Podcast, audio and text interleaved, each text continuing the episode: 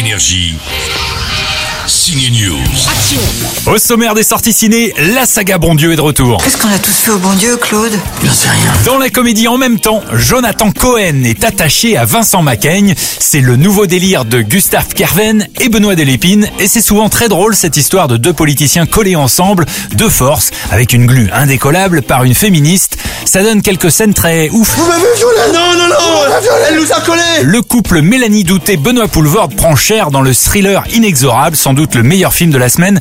Il est signé du belge Fabrice Duvels. Le réalisateur était fan, c'est certain, d'un film des années 80, La main dans le berceau, dans lequel une babysitter terrorise un couple et son bébé. Cette fois, la babysitter a aussi un agenda, se venger de Benoît Poulvord, un écrivain au passé trouble.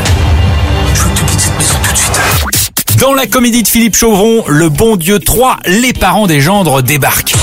J'ai l'impression qu'on s'est trompé de chinois. Des grosses gaffes sont au programme, c'est ce que nous disent les acteurs Émilie Kahn et Mehdi Sadoun, alias Ségolène et Rachid. C'est une nouvelle génération qui se dispute. C'est en ça que c'est nouveau aussi. C'est la génération des parents euh, qui apprend à se connaître. euh, et mais c'est toujours, euh, oui, c'est toujours des disputes. Il n'y a jamais de méchanceté.